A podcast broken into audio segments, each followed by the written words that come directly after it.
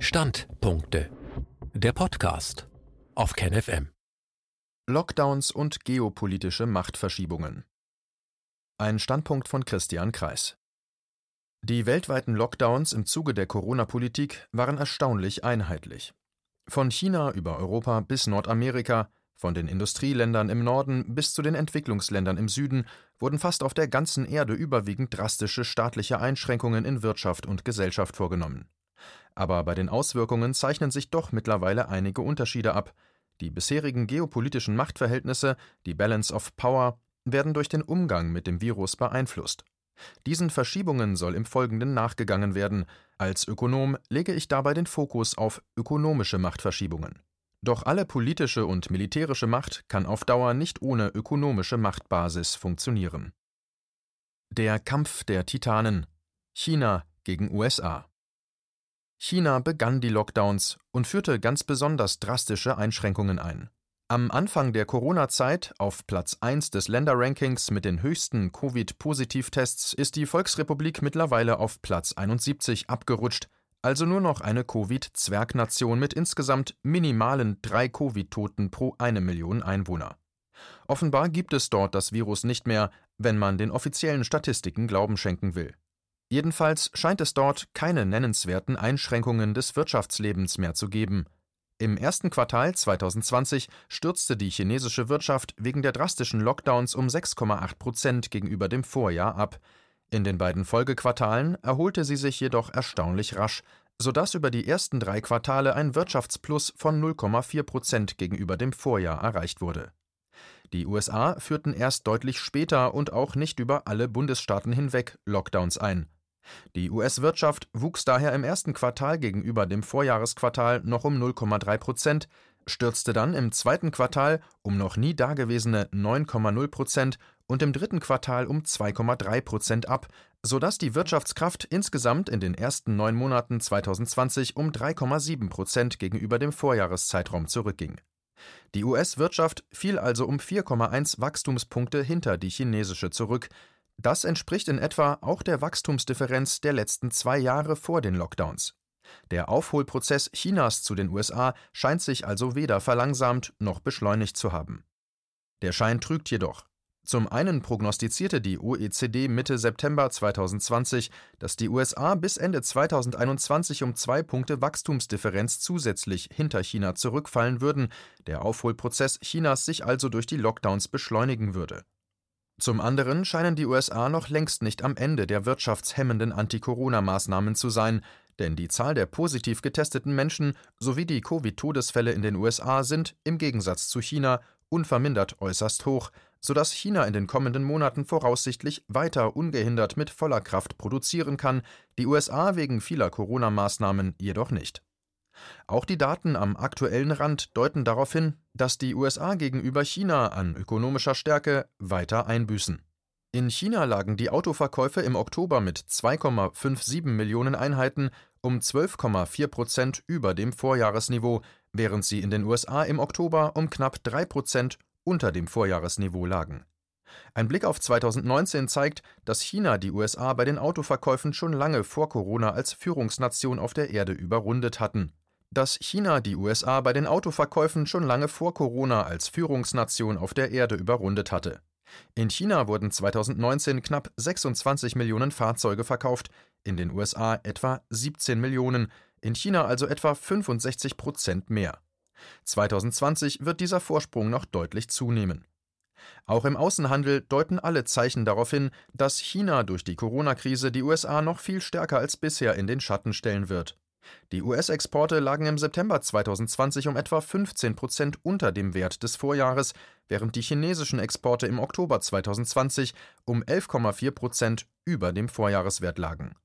Ein Blick auf die absolute Höhe der Exporte zeigt, dass auch hier China die USA schon längst als ökonomische Führungsnation überrundet hat und durch Covid den USA noch erheblich weiter davonziehen wird die Exporte Chinas sind mit 237 Milliarden Dollar Oktober 2020 derzeit um über ein Drittel höher als die der USA mit 176 Milliarden Dollar September 2020. Kurz, auf einigen Schlüsselgebieten hat China die USA ökonomisch schon längst überrundet. Corona dürfte den Vorsprung noch erheblich vergrößern. Dazu kommt, die USA haben seit 2008 die Notenpresse in einem historisch nie dagewesenen Ausmaß angeworfen. Die Zentralbank-Geldmenge hat sich gegenüber 2007 beinahe verneunfacht und ist damit um ein Vielfaches stärker gestiegen als die reale Wirtschaftskraft. Allein wegen Covid hat die amerikanische Notenbank Fed die Geldmenge in wenigen Monaten von gut 4000 Milliarden Ende Februar auf über 7000 Milliarden Dollar Ende Oktober 2020, also um etwa 75 Prozent erhöht. Nicht so in China. Dort ist die Zentralbank-Geldmenge nicht annähernd so aufgebläht worden, sondern sehr viel stärker im Gleichklang mit der realen Produktion gewachsen. Covid hatte auf die chinesische Notenbank-Geldmenge keine nennenswerten Auswirkungen. Dieser Unterschied in der Notenbankpolitik dürfte sich in den kommenden Jahren für die USA rächen. Den USA steht eines Tages ein Geldschnitt ins Haus, entweder in Form von Inflation oder in Form einer Schulden- und/oder Wirtschafts- und Währungskrise. Wenn diese Bereinigungsprozesse in der US-Ökonomie einsetzen, dürfte China noch viel stärker an den USA vorbeiziehen. Eurozone oder wie man sich selbst ruiniert. Vor allem die südlichen Länder der Eurozone haben im Frühjahr beispiellos harte, ökonomiestrangulierende Lockdown-Maßnahmen durchgeführt und diese im Herbst wieder erneuert. Schon die extrem wirtschaftshemmenden Maßnahmen im Frühjahr haben die Wirtschaft des Euroraumes in einen beispiellosen Wirtschaftsabsturz geführt. In den ersten neun Monaten 2020 stürzte die Euro-Wirtschaft um 7,2 Prozent gegenüber dem Vorjahr ab und damit etwa doppelt so stark wie die der USA. Innerhalb des Euroraums galt dabei, je härter die Lockdown-Maßnahmen, desto schlimmer der Wirtschaftseinbruch. Die derzeitigen extrem harten Lockdowns werden ebenfalls eine ökonomische und soziale Blutspur hinterlassen, die EZB rechnet momentan mit einer Wirtschaftsschrumpfung von sage und schreibe 10 Prozent für das Gesamtjahr 2020.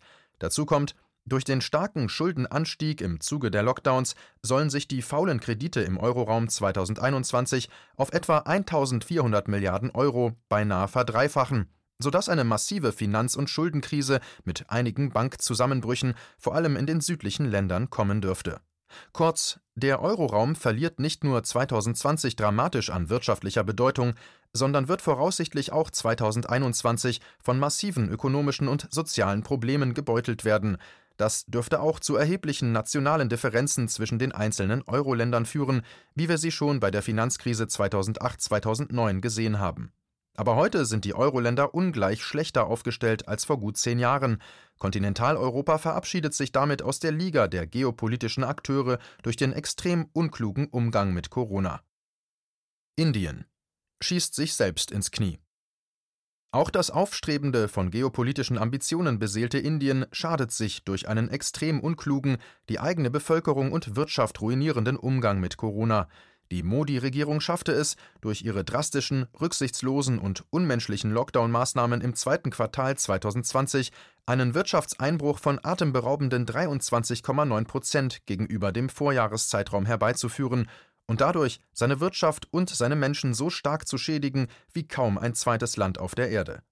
Im April schoss die Arbeitslosenquote auf 23,5 Prozent hoch, Anfang 2020 hatte sie noch bei 7,2 Prozent gelegen. Über Nacht wurden bis zu 100 Millionen Menschen in die Arbeitslosigkeit geschickt. In den ersten neun Monaten schrumpfte die indische Wirtschaft um 9,4 Prozent gegenüber dem Vorjahr. Für ein Land mit einem so starken Bevölkerungszuwachs wie Indien ist eine derartige Schrumpfung eine blanke Katastrophe. Kurz, die Regierung Modi schadete den geopolitischen Machtaspirationen Indiens ganz ungemein. Russland auf der Gewinnerseite. Die Wirtschaft Russlands schrumpfte in den ersten neun Monaten 2020 um 3,3 Prozent gegenüber dem Vorjahreszeitraum, also etwas weniger stark als die der USA. Angesichts der hohen Abhängigkeit der russischen Wirtschaft von Energieproduktion und Exporten und angesichts des stark eingebrochenen Ölpreises zu Beginn der Corona-Zeit ist das eine äußerst gute Performance der russischen Wirtschaft. Dazu kommt, dass die Schulden von russischen Unternehmen, privaten Haushalten und der Regierung extrem niedrig sind. Russland hat also, anders als fast alle westlichen Staaten und anders als China, keinerlei Anzeichen für eine Schuldenblase. Das größte Land der Erde geht also ohne nennenswerte finanzielle Vorbelastung in die Zukunft und ist daher insbesondere für das Szenario einer kommenden internationalen Schuldenkrise sehr gut gewappnet. Insgesamt dürfte Russland aus der Covid-Krise im Vergleich mit seinen geopolitischen Peers gestärkt hervorgehen. Fazit Aus chinesischer Sicht war das Coronavirus unter Machtgesichtspunkten geradezu ein Geschenk des Himmels. China dürfte den Erzrivalen USA durch seinen Umgang mit dem Virus an Wirtschaftswachstum weit hinter sich zurücklassen. Corona wird aus heutiger Sicht vermutlich eine deutliche geopolitische Kräfteverschiebung zugunsten Chinas bewirken. Die Nationen des Euroraumes degradieren sich durch ihre Corona-Politik immer mehr zu reinen Peripheriemächten.